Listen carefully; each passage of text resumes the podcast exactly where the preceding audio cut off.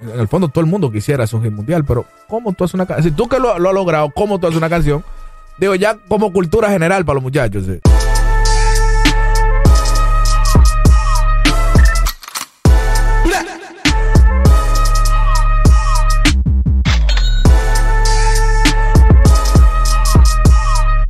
Bienvenidos a una entrega más de Freedom. Ustedes ya saben que para mí es un placer sentarme en esta silla de lunes a viernes y sobre todo cuando nuestro invitado es como tan especial. Hay muchos epítetos que yo podría usar para describirlo. Es icónico, Aver- averiguate el nombre de él. es leyenda. Pues ya una costumbre. Sí. Pero claro que sí, Robert de León Ch- Sánchez. Nosotros tenemos el papi rince, el papi champú, pero hoy aquí en Freedom tenemos sentado al papi Sánchez. Bienvenido, Freedom. Gracias, gracias. Súper contento de estar aquí con ustedes. Sí. Sí, sí. Cuenta a- cómo ahora, va. ahora, gracias a ese dato de, de Gaudi, ya me siento más cómodo. Sí. Te voy a decir Robert.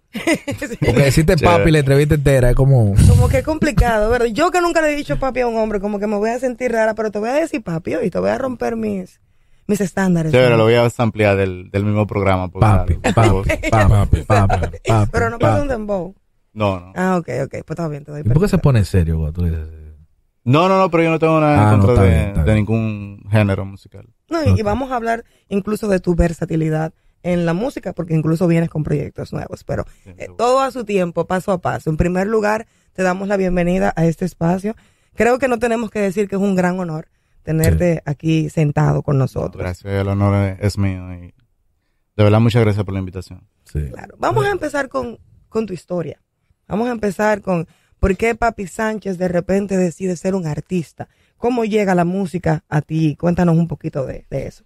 Mira, si, si lo vamos a hablar de verdad. yo creo que- Cronológicamente. si vamos a hablar. cronológicamente no da un programa. Ok. No, te tengo que ser sincero. Tranquilo, aquí ningún programa ha salido completo realmente porque comenzamos a hablar y de repente ya va una hora, pero Sí. hacemos el intento. Pero hay el intento y va fluyendo y... Hacemos el intento. Te podemos interrumpir en cualquier momento, pero hacemos el intento. yo no decidí ser artista. O sea, si, si hablan con, con mi mamá, se dan cuenta de eso, porque de- desde que yo era un bebé, para que ella me pudiera dormir, tenían que meter una bocina en la cuna de un negocio que tenía mi padre. Y de pequeño, eh, yo siempre estaba pegado a un televisor en un andador. Ok. Aquí se va la luz, ¿verdad? Sí. Cuando se iba, yo le entraba a fuetazo al televisor, siendo un bebé. Pero ya a los nueve años, esto no es mentira, eso da fe y testimonio todo el que me conoce. A los nueve años ya yo escuchaba música hip hop. O sea, estamos hablando de quizá el año 84 para 85. Yo siendo un Pero bebé. viviendo aquí. Sí, viviendo aquí. Por la influencia que yo tenía de, de, de un primo, se llama William, tenía un grupo que se llamaba Sindicato Latino. Luego, no en el 84. Ah, porque yo- Sí, claro. Pero de- desde niño, pero no que yo tenía conciencia en el 84 De que eso era- eso era hip hop como cultura. Yo empecé siendo grafitero. Yo rayaba el salvaje. O sea, muchos de los muchachos también del inicio quedan paredes salvajes conocieron. por ahí. ¿no? Eh, la han pintado. Eh, eso fue mi primer paso. Lo otro, traté de, de, de ser bailarín, fui muy malo en eso. Eso no, eso no cuenta. Pero fue como que las cosas se fueron dando por el entorno en el que yo vivía. ¿De O dónde sea, eres? ¿Dónde creciste? Yo crecí en Mendoza Segunda, que eso queda atrás del Brizal. O sea, eh, lo- los amiguitos míos eran, por ejemplo, no amiguitos. Eso queda al lado de mi hogar, ¿no? Ese- al lado. O lado sea, esa cancha de ahí, yo hice un videoclip en estos días en esa cancha, porque fue la cancha donde yo crecí, pero en mi entorno estaba eh, BNCP, Ujú. Eurique, el compadrito ese, eh, Papo, Papo. Sandy, que vivía un par de calles de mí. O sea, como que estábamos ahí mismo, en el mismo entorno. Eh, Rubirosa, eh, que se llamaba Anderson, eh, fue a la escuela junto conmigo, fue mi bailarín antes que, que todo el mundo, el Rubirosa el de campamento. Sí, sí, sí. Bueno, el asunto fue que las cosas se fueron dando, no fue algo que yo decidí. Ya a los 11 años yo estaba haciendo, ya yo estaba haciendo canciones. Y, pero yo no quería rapear. Yo quería hacer beatbox, era. Yo escribía la letra para que otro la cantara. Vaya. El primer grupo que yo pertenecí se llamaba Rebel Rap. Eso, eh, era, el dueño era uno que se llamaba Vitico, que firmaba el Fuji la amistad venía por eso, porque eh, grafiteábamos y rapear quedaba en un segundo plano. O sea, era más importante para nosotros escuchar música y grafitear. ¿De qué año hablamos cuando tú formas parte de un grupo? Tu primer el primer grupo que yo pertenecí, que era ese, Rebel Rap, estamos hablando de 89. 89, sí. Que, Sí. es decir, poca gente estaba pensando en hacer grupo de rap en ese tiempo. Sí, eran pocos. Pero ahí yo era súper novato. O sea, estamos hablando de cero. Ya en el 90, 90-91, yo formo un grupo junto a otro muchacho que se llamaba Dangerous School, Escuela Peligrosa. En el 91, yo llego donde Manuel Connection, que tenía el grupo que en ese momento era el grupo número uno de República Dominicana, Real, cambió el juego. ¿Qué grupo era? MC Connection. Ok. Una pregunta. Cuando tú dices teníamos una agrupación, ¿ustedes se limitaban a hacerlo a nivel del barrio o, o llegaban a, hacer fiestas? Te explico. En el proceso de, de Rebel Rap, eh, nosotros nos presentábamos en escuela, en los colegios y en las canchas. Eso era lo, lo, lo que más se podía hacer para ese tiempo. El mayor alcance que tú pudieras tener. Sí, no yo. En- El grupo, en, el grupo. en, ese, en ese tiempo era así. La cosa fue cambiando ya en principio de los 90. Cuando pasó lo del concurso de Viva Rap 89, Ujú. ah, que todo el mundo dice Viva Rap 89, pero el concurso fue en el 90 realmente. Sí. Sí, claro. Hay un error en eso que, que nadie lo aclara. O Pero sea, ni Superfran lo aclara. Va- vamos a Tiene hablar que de aclararlo. eso porque... Ni Superfran lo aclara. Eh, sí. Sí, porque eh, tú sabes que hace unos años yo hice un documental de hip hop y uno de los datos más importantes que en ese tiempo pues me proporcionaron era Viva Rap 89, que el concurso se llamaba como Canta y Toca con la Boca. Sí. Entonces, e incluso el flyer se- dice Viva Rap 89. Sí. ¿Tú nos puedes explicar entonces por qué se llamaba así el concurso? Si salió en el 90, ¿tienes la...? El concurso empezó en el 89. Ah, ok. Fue de un diciembre para enero, algo así. Sí, finales. Ujú. Y se termina de, de desarrollar en el 90, que si tú buscas el periódico de la final, de ya, cuando terminó todo, en el 90. Ok, ok. Entonces ya para el principio del 91 es que hacen el concurso como la secuela en Sábado de Corporán, que es donde en Gana. Connection queda en, en segundo lugar. Le, le robaron el... Después que ganó Hito. Gan- sí, Sí. pero era un compadreo que había de, de Hito y... Ya eso estaba cuadrado. Ya eso estaba cuadrado. Eso estaba cuadrado. Ok. Sorry. Pero no, pero sin quitarle mérito a Hito, que Hito es un general. Pero en sí Conexión era, era muy superior. Claro, una de las cosas que a nosotros nos gusta aquí en Freedom es que los protagonistas de la historia vienen a contar su versión, porque es como hay un- una frase muy famosa que dice que el lobo siempre va a ser malo si Sí. la historia la cuenta Caperucita. Sí. Entonces, para nosotros evitar que se clasifique en malo o bueno, vienen todos a contar su perspectiva también, porque tú lo viviste de una forma y el otro de otra. Entonces, por eso nos gusta tener a personajes como tú aquí en Freedom. Y este dato de Viva Rap 89, que creo que es la primera vez que va a salir a la luz esa información, porque siempre era el evento del 89. Sí, es simple. Eso, si buscan, si buscan los periódicos de ese tiempo, se van a dar cuenta de eso. Eh, no se trata de echarle tierra a nadie. O sea, yo no soy, yo no soy de eso. Eh, continuando. Cuando llego a- al estudio de Manuel Connection, que era el único que tenía un estudio profesional en, en aquel entonces, eh, y, el, y el que implementó al mismo tiempo, como iba en el mercado americano, el uso del sample. Cuando aquí los muchachos hacían, usaban instrumental ajeno, ya en el estudio de NC Connection hacían música original. O sea, Tenían equipo ya, Sí. un SP. o sea un 808, Ok. que, que Manuel lo programaba. Tenía un sample, que la primera vez que yo vi a alguien sampleando y que me enseñó a samplear fue Manuel Connection. Eso tiene que dárselo. Eh, hay otro dato. Antes que Viva Rap 89, existía un programa que se llamaba Domingo, no. En lo que se convirtió en super potente, super, Super tarde. no. Ritmo Latino Internacional. Ujú. Ahí Que en la luego se- voz Manuel Connection, que también lo tendremos sentado en la silla de Freedom. No creas que te vas a escapar, Manuel, ¿oíste? Pues yo, yo creo que vamos a tener que aprovecharlo. Bueno, el asunto es que el primer programa oficial de, de rap dominicano lo hizo, lo hizo Manuel. Y luego, ya cuando yo entré en C-Connection también formó parte de, de los inicios, que ese, ese programa luego pasó a ser Potencia Musical. Potencia Musical, eso fue en La Brava. Así la brava. Eh, en eso nosotros, bueno, los primeros pasos en la radio fueron ahí. Eh, no sé si ustedes tienen de conocimiento que yo fui director de radio aquí en República Sí, claro, Sí, también, sí, estuviste En, en Mortal como, bueno, en el grupo. Del de grupo Telemicro, sí, yo sé. Sí, esa fue la Esa- última. esa Esa fue la etapa donde yo te conocí. Ok, Sí. antes de ahí, mucho antes de ahí, en el año 94, luego de La Brava, yo trabajé en una emisora que se llamaba Fiebre 90. Sí. Fue la primera emisora que realmente fue 24 horas el formato que hoy en día se conoce como urbano. Ahora se llama Estrella 90. Ah. Sí. Cambió, Y, un- y, y totalmente diferente. cambió es, es a, balada música, adulta. cambió. Esa emisora en aquel tiempo era de Wilfrido Vargas. Ok. Quien entra al movimiento a Charlie Vanes fui yo oficialmente. Ok. Quien escribía sus primeras canciones, quien lo enseñó a escribir, era yo. Es decir, en ese momento tú estabas es decir, igual desconectado del, del tema de ser artista.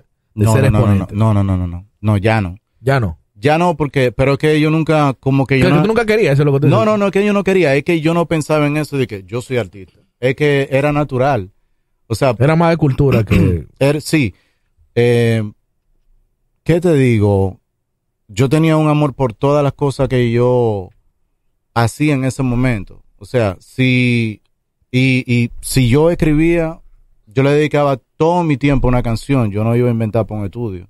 Si ustedes escuchan las canciones de aquel entonces, viendo que yo tenía 15, 15 años fue cuando yo entré en C-Connection se dan cuenta que yo sí le dedicaba tiempo a eso. Cuando, cuando los muchachos aquí estaban hablando de tenis y de consejos, nosotros no estábamos en eso. Las canciones de ese tiempo se oyen actuales, todavía. Antes de que tú continúes, una de las cosas que también hacemos aquí en Freedom, no solo eh, contar la historia, sino también a mí me gusta ver como las emociones que quizás se vivían en ese entonces, porque ahora el mundo va muy rápido. Ahora solamente yo soy famoso y yo estoy pegado. Tú te preparaste porque si llegaste a ser director de emisoras, tenías ideas junto con, con Manuel Connection, ¿cómo llegó a ti hacer algo tan profesional? ¿Por qué no simplemente, como tú dices, yo soy el artista? ¿De dónde te surgen esas inquietudes para hacer algo a otro nivel? Mira, yo siempre tenía un espíritu de competencia desde niño, eso, y lo mantengo. eso. Entonces, yo tenía un hambre de ser más inteligente que todo el que estaba al lado mío. Yo estudié publicidad en AP y estudié cinematografía en New York, eso fue lo último.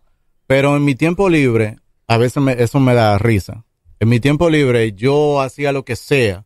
Por ejemplo, había un, un MC de aquel tiempo que se llama Eddie, del grupo Black Wave, que en un tiempo era mi compinche. Da- Estábamos juntos, él siempre me estaba buscando. Y él se puso a estudiar en Infotec. Sí, foté, foté. Ajá, Infotec. Eh, ingeniería, ingeniería industrial. Ustedes saben qué es lo que hacen. eso? Sí, claro. Claro. Ok. Eso no tiene que ver nada con lo que a mí me gustaba. Porque a mí nunca me gustó nada que tuviera que ver con matemática. Ni todavía a la fecha. Por eso estudié publicidad. Nada más tenía dos estadísticas. El asunto es que yo fui y me gradué de eso. Pero yo hice todo lo que tú te puedes imaginar. ¿Tú fuiste y te grabaste de ingeniería industrial? Sí. ¿Qué? Porque con él era que yo estaba jangueando en esos días y el papá lo obligó a estudiar eso y, de- y ahora yo voy a hacer en casa. Déjame irme con Eddie. Entonces, esto tú no lo sabes. Cuando él va, No. no, no, yo no debería decir esto, no. Pues sí, el asunto No, ya tú dijiste demasiado. Ya tú dijiste demasiado. Ya No lo digas más, ya tú dijiste demasiado. el asunto fue Dije, yo dije que- graduarme de, una- de una carrera que por coro. Pero eso Sí, está sí. bien porque es el hambre del conocimiento y para no, era mí, hambre de la coro que él clave del éxito. Era hambre de coro pero que aprendió, pero aprendió. Sí, sí, Tenía hambre de coro, era. Desde, desde ese entonces, yo tuve la suerte de que personas como Wilfrido Vargas, eh, ya para el año 2000, no, me- 93, 94, 95, me mandaban a buscar para componerle canciones. Pasó con Ramón Orlando, con Cuco Baloy, con Adalgisa Pantaleón, ¿Tú escribías merengue o...? de todo, pero el hombre que ustedes ven hoy en día no era el de aquel entonces. O sea, cuando a mí me mandaban a buscar para hacer algo de eso, o, eh, el merengue le dio y le sigue dando. El merengue hip hop que yo creé con el tiempo. Ok, por ejemplo, cuando... La- le da la, la comida a mi familia, ¿verdad? Sí. Pero en aquel entonces tú no me podías hablar de merengue. Porque yo era un rapero radical. Ok. Pero radical. O sea, radical. Sí. Que yo me burlaba, por ejemplo, hay una canción que se llama No me haga bulla. Que era una contesta a un grupo que se llamaba Tribu Rebelde. Sí. Y para yo ridiculizarlo, había una línea que decía Tribu Rebelde, eso es merengue a lo maco, rap es esto, lo que yo relato. O sea, para que tú entiendas lo que yo pensaba. Ok. Entonces, cuando te comienzan a llamar los merengueros, por ¿qué tú escribiste para Wilfredo? Eh, tendría que buscarte la canción. eh. Ah, ok. Son Sí. canciones... Pero todavía hasta los 2000 él siguió, él siguió llamando. Pero ninguna así que, que se destacara. Sí. Te puedo decir tras batidores. Ah, ok. Ah, Sí. ah, ok, porque eso Sí, fue... no. Sí, ah, fueron pero negociaciones que Fue un Ghost Rider, fue Ghost. Ah, ok, ok, ok. Claro, y Pero, mira, pero todo el mundo lo sabe. Víctor Wild, que Dios lo tenga en gloria, era quien hacía los arreglos en aquel Igual para Ramón Orlando también fue de ese mismo tipo de... entonces. No, no, no. Con, con Ramón nosotros hicimos el proyecto que luego se convirtió en Sex Appeal. En inicio, ese proyecto era los dos juntos. IOLS se llamaba. Bueno, que Manny y yo tenemos que ver mucho con, con el éxito de La Llorona, de Ok. Sex Appeal, cuando empezó. Ese, ese álbum primero y los dos posteriores, si lo buscan, encuentran canciones que yo estoy ahí. Porque en inicio iba a ser como un grupo. Como un. DLG, una cosa así. Exacto. Pero, pero cuando se dio el primero, yo le dije a Ramón que yo tenía la idea de mi proyecto. Y en principio se sintió un poquito mal, pero después lo entendió y ahí fue cuando yo salí ya con, con el proyecto de Papi Sánchez, que fue algo que yo lo conceptualicé. antes de llegar ahí, tú dices, no, yo era un rapero, así como que no me hable de merengue, no me hable de, de eso. Entonces, ¿cómo Papi Sánchez hace ese crossover de el merengue rap que se convierte en toda un- una época histórica nuestra? Fue un boom, nos llevó a aguas internacionales. ¿Cómo tú te quitas entonces ese traje de... ¿Cómo tú lo de ves a ellos al principio? Como yo veo aquí, A los que estaban haciendo merengue, merengue hip hop. yo me burlaba de ellos. Porque déjame decirte. ¿Cómo tú veías? No. No, no, no, tú sabes, eh, eso era un proceso de que yo, yo estaba madurando con el tiempo y la radio me ayudó. O sea, la radio me ayudó a entender la idiosincrasia de, de, de nuestro país y empecé a mirar las cosas diferentes de por qué tanto, tanto compañeros míos que estaban rapeando en la calle con tanto complejo no lograban cosas que podían hacer teniendo el talento. Y, y ahí fue cuando yo dije, tú sabes que yo voy a hacer algo. Tengo pendiente de decirte lo que yo decía eso, Sí, sí, sí. pero déjame concluir esta parte. Tengo que hacer algo que pueda trascender sin parecerme a ellos, porque yo mantenía mi orgullo todavía de yo no quiero sonar como ilegales, respetando lo que hizo Vladi, que Vladi también era un muchacho que, que lo conocimos primero en la calle antes que, que, Que hiciera, que la, que hiciera lo- la parte comercial, o como Papo, Papo. que Papo era un rapero 1A. Ujú. Eh, Papo fue, eh, fue, él y yo nos llevamos muy bien. Sandy y yo nos llevamos muy bien eh, todavía, pero Papo y yo tuvimos una mejor relación. O sea, Papo era de ir a mi casa eh, y estar con el hijo mío pequeño y llevárselo con Yamal. Fue, fue más cercano. Y, y del barrio. Pero lo de lo otro, yo me burlaba, yo decía, mira estos tipos de que con body en televisión, chay. Eso era el final. Yo no, yo eso no, no lo podía computar. ¿Y qué momento llegó que tú dijiste, Hay que hacerlo. hay que, hay que saltar el charco? Cuando nació Yamal, cuando yo grabé una canción en el 97, en el inicio del grupo Campamento, cada quien cuenta su historia a su manera. Yo, el último grupo que yo respeto con, con diferencia, porque de, de- de criterio en algunas cosas, pero el último grupo que yo entiendo que hizo hip hop de verdad en este país se llama Campamento. O sea, que, que yo digo, sí, esos tipos tenían la esencia. Ya cuando lo correcto, no, no. Yo respeto lo que hizo cada quien, tú me entiendes, pero la generación de lo correcto eh, es muy diferente a la ideología que. Que era campamento, aunque era un hijo de campamento. Eran cosas diferentes. Pero yo te digo la esencia, o sea, tú tenías un anónimo que era eh, mi compadre. Sí. Tú tenías un anónimo que era un MC con, con la esencia que- admitido por el de NC Connection.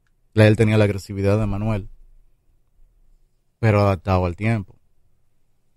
Tú tenías Rubirosa, que era el Mayimbito de los MCs dominicanos. O sea, Anderson quizá no era un liricista porque él no era que escribía sus canciones, casi ninguna, Sí. claro. Eh, el mismo núcleo llevaba canciones, a mí se la llevaba a Anónimo. Ese dato yo no lo sabía. ¿no? Sí, No eso lo lo- sabíamos ninguno.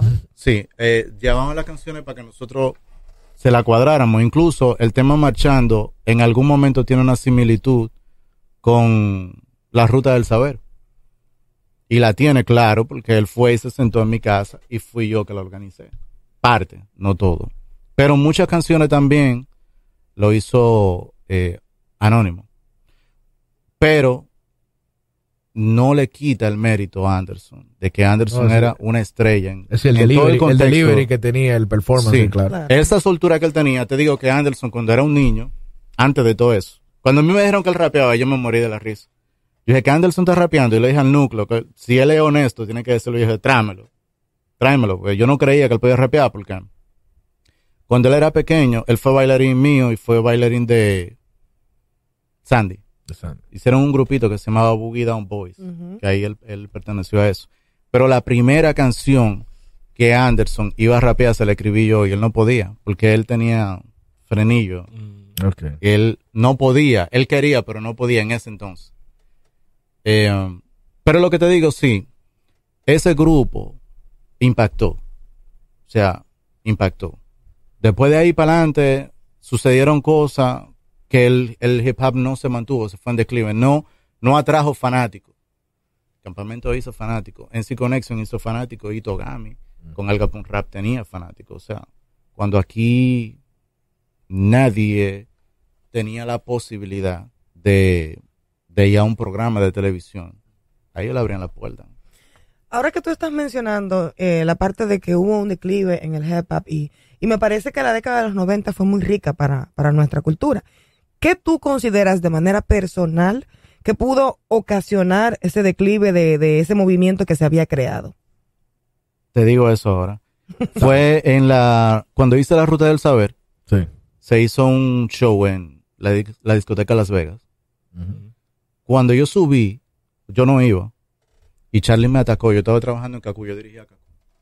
No, pero cuando eso yo estaba como DJ, yo no estaba dirigiendo. Y yo estaba trabajando en la noche. Él me atacó para que yo fuera, yo no quería ir. Porque estaba trabajando. Claro. No porque no tenía el deseo de estar ahí, sino porque no podía. Y él insistió tanto. Y cuando yo llegué y subí, y yo vi que todo el mundo, hasta los enemigos míos, que eran muchos en ese tiempo, hasta ellos estaban cantando la canción. Quien veía la expresión de mi cara, ojalá alguien tenga eso grabado, quizá Polanco lo tiene, entendía que era un momento de felicidad. ¿Sabe que en ese momento yo entendí que ya yo no debía de seguir rapeando en la calle? Porque cuando yo bajé de ahí, a mí no me pagaron. Y entonces. ¿cuánto tiempo más vamos a seguir haciéndolo así? Pensé yo en aquel, en aquel momento. Y desde ese día, cuando, cuando mi popularidad se disparó en la calle, fue cuando yo me quité. O sea, me quité de, de ponerle toda mi ener- energía a estar haciendo hip hop underground nada más. Y yo estaba haciendo otro tipo de cosas. Y gracias a Dios que lo hice. Sí. No me arrepiento. Y cuando, bueno, ya estamos hablando de eso, para ubicarnos en el año, más o menos en el noventa y pico, eh, 90 97. 97. Entonces, cuando, bueno, responde la pregunta de Gaudi para. Sí. Dime la, la última cosa de... Sí, eh, tú mencionaste que eh, un poquito después de esa época viene un declive en eso que se había creado. ¿A qué tú crees que se debe? ¿O que se debió? Mira, lo que, lo que eh, se inició, que hasta el día de hoy sigue siendo el, el mal que, que estancó lo que iniciamos, ya no hay activistas. Entonces todo el mundo quiere rapear. Se ve simple cualquiera cree que porque pueda rimar asonante o como le dé la gana, es un MC. Fíjate que ahora mismo tú traes, yo me atrevo a decir, y está mal eso, pero Pero de él, bueno.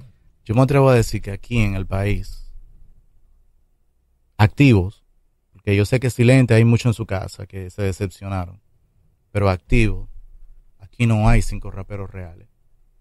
O sea, con lo que tú te puedas sentar ahora aquí y, y tú preguntarle, por ejemplo, algo simple, básico.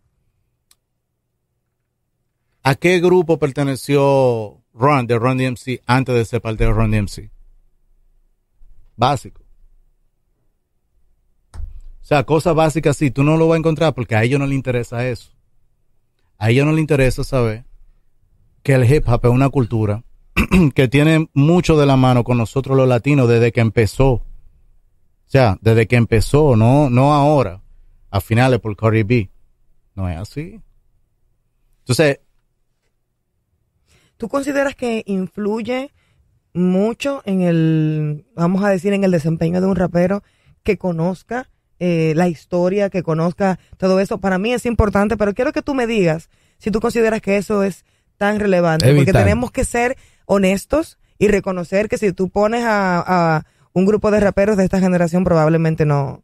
No, no. De Eminem para atrás probablemente no te pueda decir. No, yo, mucho. yo creo que la pregunta fue de- de- no fue básica. La pregunta, puede, puede que haya muchos que te le pregunte quién fue Ron qui- quién era Ron DMC y, y tampoco todavía sabe. sabe, exacto, y tampoco tú- sabe. Te lo digo porque tú pusiste un ejemplo que para mí me parece que te fuiste muy lejos. Tú le Muchos no saben ni ¿cuántos siquiera quién había fue. Ron DMC? Entonces, bueno. Claro, no saben ni siquiera quién fue Ron No, no, sí, pero te voy a decir algo, mira. de eso que tú me dices, yo lo siento muy triste de que alguien quiera sumarse a una cultura y no la disfrute, ¿tú me entiendes? O sea, de que tú entres y solamente tú quieras aprovecharte de una parte para vivir de eso. Es como, bueno, Gears One dice que, hay hip hop de muchas formas. Quizá el que tú mencionas es el que es el hip hop separado y con mayúscula. Y los Sí. muchachos nada más están viviendo el que es pegado y en minúscula. Que es el producto. No, es que ellos, De están, lo que- ellos, ellos están rapeando, rapeando de su manera. ¿tú me Eso sí te digo, pero, pero están gozando del producto del hip hop. No de la cultura, No de la en, no de la en cultura en general. Sí, entonces yo vengo de, yo vengo de otra era, o sea, yo no, yo no vengo de esa era. Por eso, y, y soy uno de los que causó el mal que existe hoy en día. Pues, soy parte de eso, porque hice Kaku y fue la primera emisora que en su programación regular, aunque digan lo que digan, pero te lo digo porque no lo viví, yo lo sufrí. Puse que, que en la programación regular tuvieran los dominicanos. Tú peleaste para eso. No, yo peleé, no, yo lo impuse. Cuando me hacen la oferta y me llevan a Telemicro, todo el mundo esperaba que cuando yo llegara ahí, porque la primera emisora que me dieron fue Independencia FM. Estaba en el suelo. Ellos pensaban que yo le iba a convertir en lo que hice Kaku. No, yo le pegué la emisora como era. Y después cuando me entregaron las otras, que es otra historia, yo le dije, el comediante me dijo, él estaba muy contento con, Con lo primero. Me dijo, esta tú tienes que pegarla en un año. Y yo, y si no, yo te voy a cancelar. Me dijo en aquel entonces. Eh, te digo, yo era medio rebelde, yo he cambiado eso. Y yo relajando, no, relajándonos de frente le dije, eh, yo te la voy a pegar en tres meses.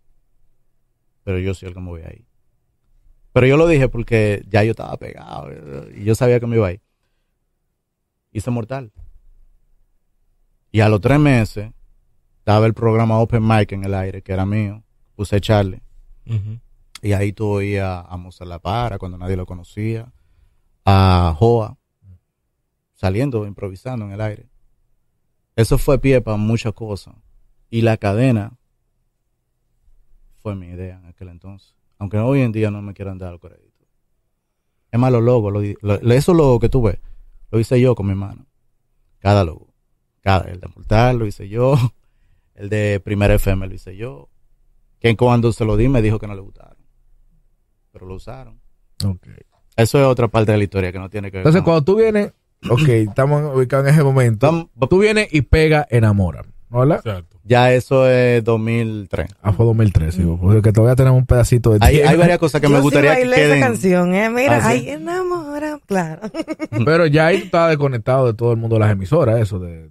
No. Tú al seguías- tú contrario, trabajando No, ahí. en- porque en, en el ese 2004 momento- tú seguías en Mortal. sí. Ujú, seguías ahí. ujú. En el 2003 era cuando más entregado en la radio yo, yo estaba. O sea, cuando yo tuve, cuando agarra la canción o el álbum ese, eh, Yeah Baby, y tiene el éxito, yo no pensé, no, ya ahí yo había madurado de otra manera. Yo no pensaba ya dedicarme a vivir de la música. Oye, qué, qué ironía. Después de pegarte. Después, ta- Después que me pegué ya no me interesaba. Ah, bueno. Sí. La- yo soy medio bipolar. La cosa es que cuando Medio. eso pasa, Poco fue un palo. claro, está entre las 100 canciones más en español más conocidas del mundo, en el listado de las 100 canciones en español más conocidas del mundo. Y fue ese álbum, vendió 3 millones de discos. Y para, Real. que- y para darle un dato a toda la gente que nos sintoniza, la canción incluso tiene una versión en francés. O sea, es una Sí. canción que se ha cantado y, y en Europa fue un hit que, que rompió. Y aquí mismo también era un No, no, himno. aquí duró el año O entero. sea, sí, sí, sí, eso eh, y es una canción histórica, no solamente parte de la historia de República Dominicana, sino que podemos decir de la, música. del mundo. Sí, sí, es así, está entre las 100 canciones en español más conocidas del mundo. La versión francesa se hizo en el 2015 y duró dos semanas otra vez número uno en, en Francia. En esa versión, en francés y en portugués se hizo.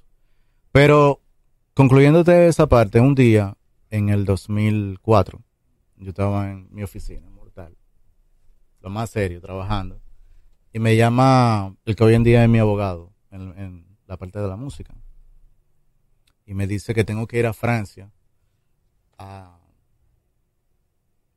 a hacer un medio tour. Y le digo, no, yo no puedo, yo tengo demasiado trabajo. Y, me, y en ese momento él me dice, yo no lo conocía en persona cuando eso, pues él trabajaba para la disquera que me tenía en aquel entonces. Me dijo, tú, pero fuerte me habló, como que él era mi papá. Me dijo, tienes que decidir, o la música o, o tú sigues siendo un empleado. Pero yo no sabía la magnitud de lo que era que él me, me estaba hablando. O sea, como ya en ese momento yo me acomodé de yo ser un muchacho de barrio, cri- criado como clase media, lo que yo me ganaba era suficiente, porque yo nunca he sido un fronteador. O sea, cuando, cuando ya yo tenía mi casa y yo tenía vehículo y todo, eh, Lápiz fue a mi casa un día. Ya, Ya establecido. ya él empezando, él, él llegó a casa. 2005, 2006. Y- ¿O antes? ¿En 2005, 2006 o antes? No, él fue como en el 2006. Ujú. Él fue a casa. Y que respeto a lápiz. Y él fue fronteando en, en un acorde.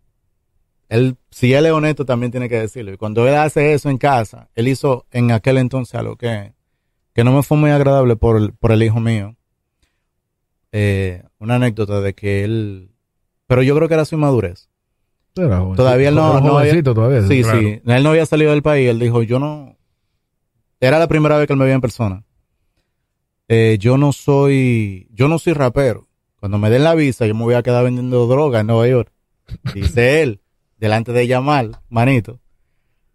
Y yo me, yo me viré, yo me quedé mirando y le dije, coño, Que tu hijo tenía como cuánto, nueve años.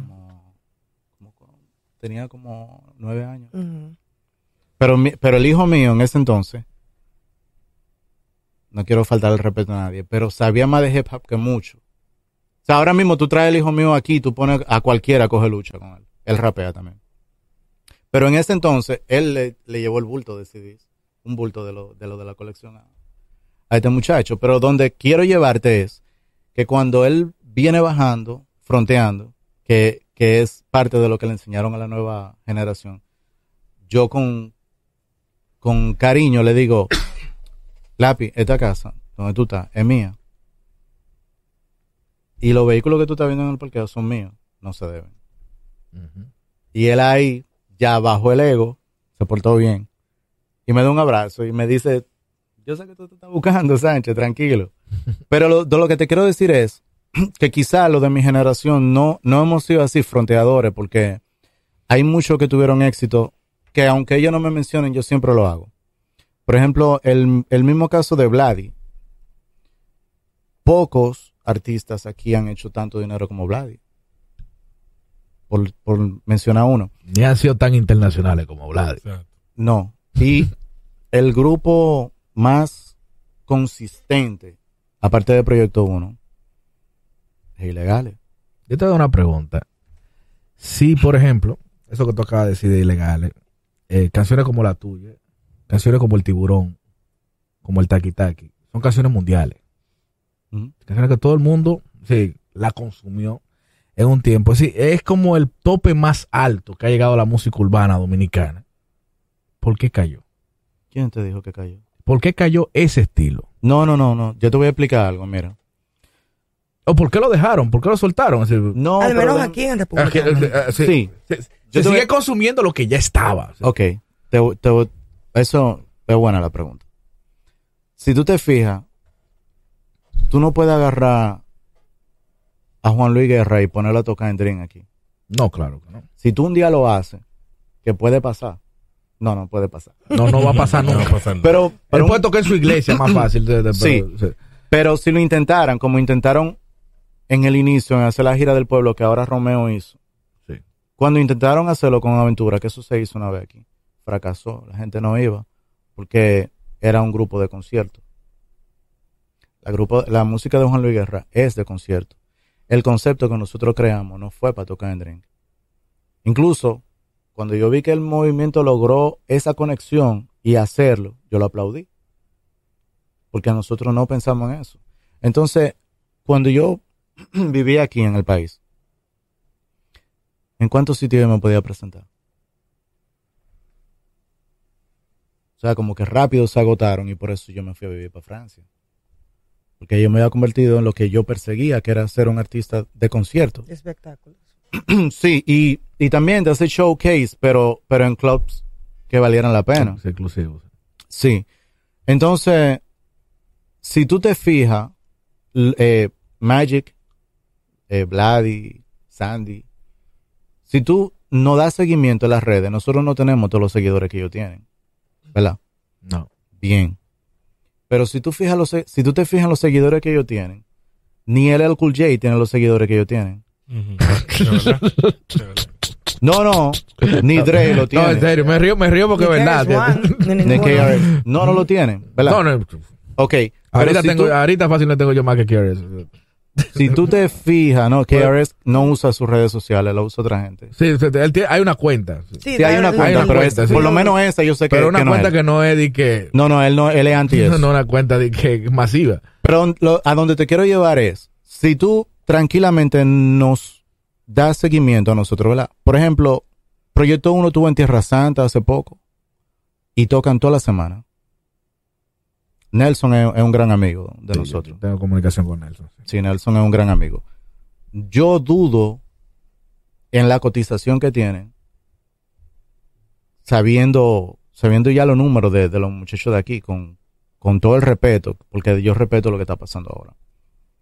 No lo hacen esos números, ni hacen los números que hace Vlad, y ni siquiera aquí mismo cuando Vlad toca aquí.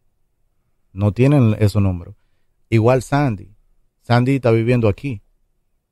Pero Sandy, si ustedes se fijan, Sandy vive viajando. Y vive de la música. No ha dejado de vivir de la música. Claro, yo eh, considero que lo que Ariel te, te quería preguntar es, eso está claro, y es Sí, por tien- qué no siguieron saliendo nuevos exponentes que hacían mercado. Exactamente, porque, ese- Porque el género desaparece de República es lo que te Dominicana digo. sí, porque, como no- activo. Porque tú no ves si producciones nuevas, no ves. No, no, no. Yo tengo ocho, eh, ocho álbums. Oh, yo tengo ocho álbums. O sea, yo he sido consistente en eso. Igual, Proyecto Uno tiene incluso un álbum nuevo. Y, ok, ¿y el tema de la radio? O sea, ¿Y los nuevos exponentes? ¿Por qué no, No, porque- hay una nueva generación? Para tú grabar un merengue hip hop como nosotros lo hacemos, uno, tú tienes que gastar cinco mil dólares. Eso, eso es otro Es otra punto. cosa. La ¿Entiendes? producción musical, es sí es equivale a sumarle lo que hace un merengue y hace un hip hop. sí.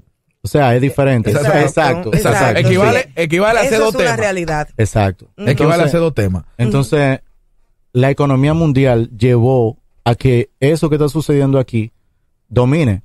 Si tú te das cuenta cronológicamente, empezó la Fania, ¿verdad? Eran como quién sabe cuántos músicos. Y dominaban. Vino el merengue, boom, y lo aplató. Menos músico y sabroso, ¿verdad? Después vino la bachata y golpeó el merengue. Sí. Ahora vino la, mu- la música urbana y Claro, mientras más simple, tiene- mientras menos... Sí, menos música, Ujú. Sí, menos... pero por ejemplo, el- el- ese tipo de música se puede aprovechar de la tecnología en el caso tuyo. Tú no, tú no andas con una orquesta. Yo tengo una banda, una pequeña banda, sí. Una pequeña, va. pues Tú, tú, tú andas como una No, porque, desde antes yo tuve, eh, fui parte de, de esa visión de, de decir, oye, tú eres un músico, no, porque, Claro. ¿entiendes? Pero, pero también la apertura que, que ha habido en las redes sociales es parte de que no hayan activistas y que un muchacho que no tiene ningún tipo de preparación en su casa produzca algo y no haya un filtro. Ok. Es igual, sí, no haya un filtro. Es como ahora que periodista o bloguero. O sea, por más que tú quieras, el consumidor no tiene una diferencia. O sea, no, no sabe la diferencia. No. No, no, no la sabe. Sí, pero no- es notoria, en verdad, para el que sabe la claro, diferencia. Pero el que sabe la minoría, Para el el que sabe. sabe es la minoría siempre. Porque el, en, en países como el de nosotros, aquí los gobiernos se ocupan de que el pueblo sea bruto. Eso es. A, conven- a conveniencia, claro. tú sabes, yo me creé en muchas metas en mi vida, siempre. Que no estaba bien eso. El hombre no debe de vivir con una meta, debe de vivir y disfrutar y, y lograr cosas. Pero yo me fui creando muchas metas. Y si yo tuviera que crearme una meta más, a mí me gustaría que me dejaran, tú sabes, ser presidente de la comisión de espectáculos. Si me dejaran, yo te hago un cuento. Pero te la podemos regalar, mi hijo. No, además, eso se puede. No, no, hay- Porque ahí, eso- na- ahí nadie trabaja. Si te la factible, podemos regalar. eso es Ahí está. JM. No, que- no, no, pero. eh, bueno. Para mí eso es factible. No. Exactamente. J- JM es amigo de todo el mundo, pero todo el mundo le dice que ahí no hay nadie. Si no, yo se lo dije en una canción. Directo. Papi. Ay, papi. Te todo el mundo, pero. Manolo se lo dice todos los días. tío. Sí. Que no. Oye, algo eh, que me llama mucho la atención y tiene mucho sentido, claro, en la producción de, del Meren House. Quizás no es tan simple como tú vas a un estudio con un productor y, y grabas. Sí. Sin embargo, eh, tú tuviste la oportunidad de irte a Europa. Yo estuve leyendo la, la lista de los países en los que Papi Sánchez logró presentarse y mira, o sea, tú, tú hiciste, dejaste una huella grande. Y también hablas de que tú estabas viviendo como tú querías, ya estabas establecido. Pero en la última década, vamos a decir la última década y media, se puso una tendencia de moda, que es estar pegado. Eh, que si me suenan en la radio, que si todo el mundo habla de mí en el barrio. tendencia que por lo general dura una semana, dos. No, es una manera de pero- es una manera de marketing, eso no es eso no es real. Claro, pero vamos a llegar ahí. Mi pregunta es, como artista, y quizá eh, para la gente que te está viendo que tiene sueños de artista también, ¿cómo tú valoras la importancia de tener una carrera musical, ser un ícono musical, o esa hambre que tienen los jovencitos de no, a mí no me importa, yo estoy pegado? Y tú que conoces la industria musical, háblanos de eso, edúcanos con eso, por favor. Ah, Mira, si yo quisiera ser otra persona, nunca he querido ser otra persona, pero es un, un ejemplo. Una hipótesis. una hipótesis. El artista al final del día vale por el repertorio y la huella que deje. ¿Desde cuándo Sergio Vargas no graba una canción? Digo, no, mentira. Él grabó, tiene como 70, porque hasta, hasta me la copió, yo la tengo. Pero, una Pero no han producción. salido. No, no, él tiene que, de verdad, Sergio tiene canciones para sacar como tres álbumes. De verdad. Sí, pero no ha armado un álbum. No, no. No, no, no, no lo ha sacado. Él vive de su, reper- de su repertorio. Y Sergio es millonario real del merengue. Y es un ícono de nosotros. ¿eh? El más grande de nosotros, indiscutiblemente, es Fernando Villalona. O sea, que lo queremos aquí. Que lo queremos. Popularidad. Sí. De verdad, que lo queremos. Aunque otra gente se hayan puesto el, el nombre del Mayimbe, él es el Mayimbe. Sí. Fernando no ha vuelto a grabar, yo creo, como desde el 90. Sí, él grabó una canción con Vaquero el año pasado. Sí, pero un álbum. Pero- Sí, No, sí, pero no, no- álbum no. un No se ha sentado a hacer un álbum de sí, estudio, no, nadie. No, no. Y- perdón, y de, y, y de aquel entonces, eh, eh, de lo que grabó con Vaquero, eso no se volvió éxito. Eso no. Y fue buena la canción. Eh, no tiene que ver Vaquero, no tiene que ver eh, Fernando con Es que la ca- industria. es La la industria. circunstancia, Sí, y que ya los jóvenes de aquí no tienen interés de poner merengue. A menos que aparezca, un- que aparezca un equipo de trabajo, que sean unos tigres, y se dediquen 24 horas a luchar contra la mentalidad de los muchachos que lo que quieren es poner dembow en la discoteca. Si alguien te pone ese reto ahora, ¿tú crees que tú, tú lo asumirías? Pe- pega una emisora de merengue. Claro, yo la pego y seguro estoy eso. Yo le he hablado de eso con Manny. Es un relajo. Es como, como decirte. eh, Porque eso hace falta. ¿eh? Sí, eh, claro que sí. 100% yo estoy seguro de eso. ¿Y qué tú piensas de la nueva generación del merengue? Hay un merengue moderno ahora. Hay una nueva generación que está luchando como por subir y aunque no se ha pegado, aunque no ha dejado huella, en verdad están en todas partes. Yo lo veo en todos los lados. Te voy a dar un dato. Y eso yo te voy a decir también. Porque yo siempre le contesto a él, está mal eso. No, porque estamos de frente. Ay, sí, eso sí, es natural. Yo sé que tú me hablas desde el corazón. Mira, te voy a dar un dato simple. ¿Cuánto tú crees que puede generar el conjunto Quisqueya solamente en su temporada de diciembre? Una idea. Económicamente, sí. O sea, yo sé los números de hace dos años y los números le subieron ahora. Pero Económicamente, Yo te voy a decir tú los puedes decir que ellos pueden tocar algunas 35 fiestas. no, Navidad, dime en dinero, en, dinero, en 40. peso dominicano. ¿Cuánto? Algunos 10 millones de pesos. 21 millones. Más, más, sí, porque te, te, te, te, te, pico de fiesta, 400 mil, 500 mil pesos. 21 millones de pesos. Ellos hicieron Sí. 21 millones. Sí, Hace, hace dos años yo sé. Más o y menos así. subieron los números. ahora. Ellos llegan como en octubre y se van en... Y eso es un repertorio. Sí, eso es solo en diciembre. ¿tú me Sí, sí, sí, no, y, y viven del mismo repertorio. Toño este año hizo 25 millones, que lo publicaron. Lógicamente, tú sí. sabes, eso no le queda limpio porque eh, tiene gasto de... Músico, promoción, eso. Pero, pero el bruto lo están generando. En un mes. No existe un urbano que esté haciendo su número aquí. Porque el país de nosotros realmente, esas son las raíces. Y las empresas, al final del día, buscan merengue. Entonces, aquí lo que está pasando es eh, algo que es un poquito feo. Que es... No, tú tienes discotecas, por ejemplo, como Jay-Z, que todo- todos los lunes lo llenan. y van merengue. Sí. Sí, el merengue sí se ha puesto viejo, ¿eh? porque tampoco no es que, que, que la cosa está en su mejor momento. Pero donde te quiero llevar es que aquí, por más que tú veas y tú te muevas en cualquier región, el merengue siempre está en la sangre del dominicano. Sí. Pero aquí pasa el síndrome del mono. Ya aquí, cualquiera, a ti, a, a un muchacho cualquiera, lo ponen a, a atender una emisora porque ya no hay directores. Toma, tú eres, tú eres el que va a atender esa emisora. ¿Qué, qué él hace? Lo que están haciendo la demás. La demás- pone urbana, Sí, sí, sí. pone todo lo discos que está sonando aquella, Sí. y no crea nada nuevo.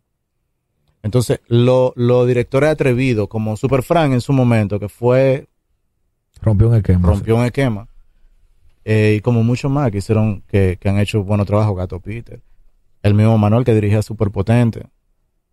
O sea, cada quien fue diferente, era como en el hip hop de los 90. Todo el mundo tenía estilos diferentes. Sí. Ahora no, ahora hay una tendencia en la radio y, y en todo y en los medios. Cada, alguien hace algo y todo el mundo quiere hacer lo mismo, no quieren ser diferentes. Algo que tú dijiste que yo creo que es importante como cuando tú lo dijiste porque entendí la idea de Sergio Vargas, de Fernandito, que a veces, a diferencia de la música de hoy, hasta los mismos Meren Rap, son canciones que trascienden los tiempos, son Sí. éxitos, podríamos llamarlo éxitos porque todavía tú lo tocas hoy y la gente lo baila y lo recuerda. En contraste a lo que es la música de hoy, que habíamos tenido un invitado que decía, semanalmente te sacan una canción nueva. No es porque la anterior sea mala, es porque no quieren perder esa vigencia porque saben que esa canción de la semana pasada no va a durar más de siete días en la mente de la gente porque son No, no, ni, ni, más de siete días en el algoritmo de YouTube, porque también ellos piensan según el algoritmo de YouTube, ¿entiendes? ¿Qué tú Sí. piensas de ese tipo de música que es desechable, de esas estrategias semanales de canciones y videos? ¿Es que quieren trascender en la música o simplemente quieren buscar dinero a través de la plataforma? Mira, él dijo algo que, que tú no te, no te puedes ir muy lejos de ahí. Ellos están trabajando con el, el algoritmo de, de YouTube, ¿verdad? Pero ellos lo que no saben es que YouTube y Instagram, cuando, por ejemplo, ahora tú subes algo, un post a Instagram, y está funcionando, tú sabes que cuando tú subes otro, Instagram ya deja que el, el otro ya la gente no lo vea. Exacto. Mm. Ellos están haciendo eso con su música. Ellos no están dejando que una canción de ellos llegue donde tiene que llegar, porque no la desarrollan. Ellos mismos se matan. Y en el tema de la composición, por ejemplo, hemos tenido varios exponentes aquí invitados. Y yo. A veces pienso en otro género. Yo aunque estoy entrevistando en urbano, a veces pienso en otro género porque yo digo, oye, quien sea, Juan Luis Guerra escribe una canción y no se mete al estudio y dice, ya la grabé y ya eso sale así. Sino que yo imagino que le da 20 mil vueltas y dice, esto lo podemos cambiar. Los muchachos se, se limitan a veces al yo fluyo en el estudio. Sí, Sí. sí, sí. sí. ¿Entiendes? Y, y lo entienden como que eso es un orgullo del MC. Es decir, como que lo mejor que puede hacer un MC en su vida es meterse al estudio, yo fluí y pa, le dimos para allá porque yo soy el verdugo improvisando. En el caso tuyo, ¿cómo tú haces una canción? Antes que tú respondas, déjame agregarle a esa misma pregunta algo. Y aquí ya como rapera. El público te dice, ¿y cuándo es que tú vas a sacar una canción? Eh, ¿Te desapareciste? ¿Te apagaste? Espérate que un álbum no se hace en dos días. Entonces, ahora responde Sí. agregándole eso porque el público tiene algo de culpa también. sí, los, muchachos, los muchachos tienen todos el deseo de hacer un hit mundial. En el fondo, todo el mundo quisiera hacer un hit mundial, pero ¿cómo tú haces una canción? Si tú que lo, lo has logrado, ¿cómo tú haces una canción?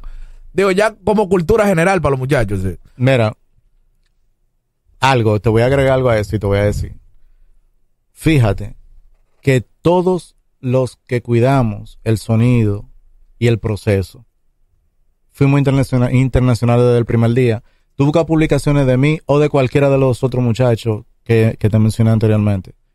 Y tenemos la coletilla de internacional, papi- el internacional Papi Sánchez. Desde que empecé, gracias a Dios me bendijo y, y- y- y lo pude hacer, ¿verdad? Esa, ese método que utilizan de irrespetar la música, por eso es que ellos no, no han logrado lo que tienen que lograr. Decía Cholo, que Dios lo tenga en, gloria, donde esté, ojalá se haya eh, que los artistas urbanos, eso era de él, eso es algo de él. O sea, su filosofía. sí. su filosofía. Yo solamente voy a repetir lo que él dijo. No, no quiere decir que yo piense exactamente como él. Pero él decía que el artista urbano dominicano, por más dinero que tuviera, cuando estaba en televisión se veía sudado. Sí. Y eso, ¿tú sabes qué? Tiene que ver con el manejo de ellos. Si tú te das cuenta, cuando van a televisión, son disléxicos. No tienen una conexión entre su cerebro y la lengua. Cuando le preguntan algo, contestan otra cosa. Fíjate en eso. La educación, entra ahí. La poco. velocidad que le tiene YouTube y que le tiene Instagram, ellos la quieren aplicar a su carrera. Y por eso, no todos son así, ¿eh? porque hay eh, varios que aprendieron. Don Miguelo, Don Miguelo se que- maneja muy Y bien. Don Miguelo trabaja bien sus canciones. sí. Sí, pero Don Miguelo es parte de, de la nueva ola, pero Don Miguelo viene del 2004. Vieron antes, sí. O sea, como dos años antes de, Del boom. Sí, de, de que existiera, porque el, el, aquí el género existe desde el 2006 para acá, según los historiadores nuevos. Según algunos. Sí, exactamente. Sí. Sí, no, no, tú te digo, ellos van por, el, por el- la etapa de que todavía nadie es internacional. A él yo lo saco de ese grupo, a, a Miguel y a Vaquero. Yo lo saco de eso. De, de ahí yo lo saco yo. Pero después los otros eh, no cuidan pequeños detalles que son muy sencillos.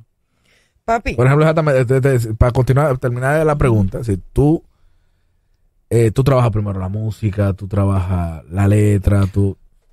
Yo creo conceptos y basado en el concepto empiezo, a veces hago la melodía primero y luego le pongo letra en la música comercial, Sí. en lo comercial. ¿Hace cuánto te cuesta, qué tiempo te cuesta hacer una canción a veces? A mí no me da mucho trabajo hacer una canción, pero yo le dedico tiempo hasta que quede como, como yo mejorarla. quiero. Sí, yo la voy mejorando hasta que yo te lo pongo simple, enamórame. ¿Cuánto tú crees que yo la hice, enamórame?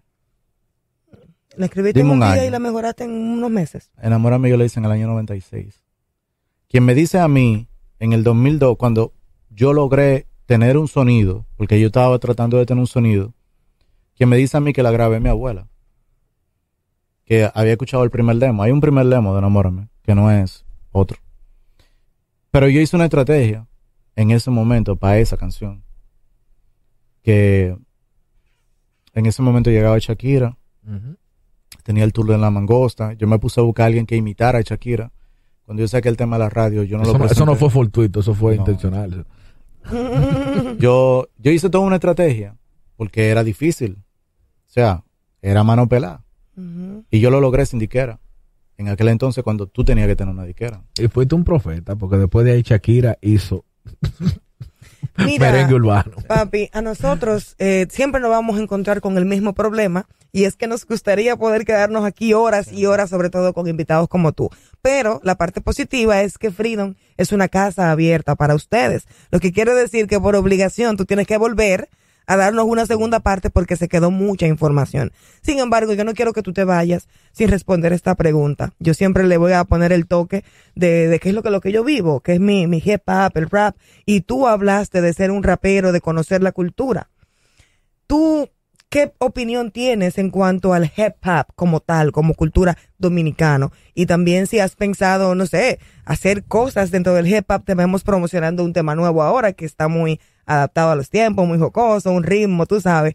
Entonces, háblame de eso, del hip hop, del rap, de, de, de lo que se hacía en los 90, lo que se hacía a principios de los 2000, pero que ya últimamente está prácticamente desvaneciéndose, salvo algunos exponentes que están por ahí. Yo siempre, yo siempre me mantengo grabando hip hop. Yo tengo varias cosas. Tengo un grupo que se llama Smart, junto con DJ Mahogan y Samuel y yo juntos. Siempre estamos haciendo música. Yo sigo siendo parte de NC Connection. Nosotros seguimos grabando canciones. Si buscan en YouTube, hay videoclips que son recientes. Eh, ahora mismo yo estoy haciendo un mixtape que es segunda parte de películas que no tuvieron segunda parte. Yo grabé o estoy grabando la segunda parte de Scarface ahora de la película. O sea, lo que debió de ser la segunda parte. Ok, con- yo está contando esa historia. Sí, yo lo hice de... Ah, pero... No, y suena, No, pero, pero sí. Entonces es yo- interesante. sí. Sí, entonces eso va a salir aparte del álbum comercial que se llama King Sánchez, pero va a salir un álbum de hip hop porque eso es lo que me mantiene vivo en vida real. Tú decías que ya no existen los activistas, pero hay forma de revivir eso. sí. El activismo, el entrepreneur. Eh, sí, y desde mi desde mi esquinita yo traté de ayudar y hacer muchas cosas. Yo hice Sánchez Family en el 2005 como compañía, que actualmente todavía la tengo. Y lo primero que hice fue que traté de... La entrevista se terminó. Sí, No, no, no, pero sigue que... Sigue, sigue. Sigue. de- Es como que es- ese cierre para que tú sepas que tenemos que esa ir terminando. siempre da, Pero si por como 10 nosotros, preguntas. nosotros no nos paramos de aquí. En ese entonces ya, para resumir, yo, yo traté de coger lo que entendía que eran los mejores raperos que estaban ahí afuera. Estaba Botella, Cash, eh, Anónimo, Emmanuel y El Padrino. Que tuvo la canción que hizo, fue suceso, la, la canción que era él hablando por teléfono con varias mujeres. La compañía la Ah, sí, sí, sí, sí, sí. hice aporte con el merengue, tuve filmado al Jeffrey, al chaval, al, al chaval, eh, Juliana.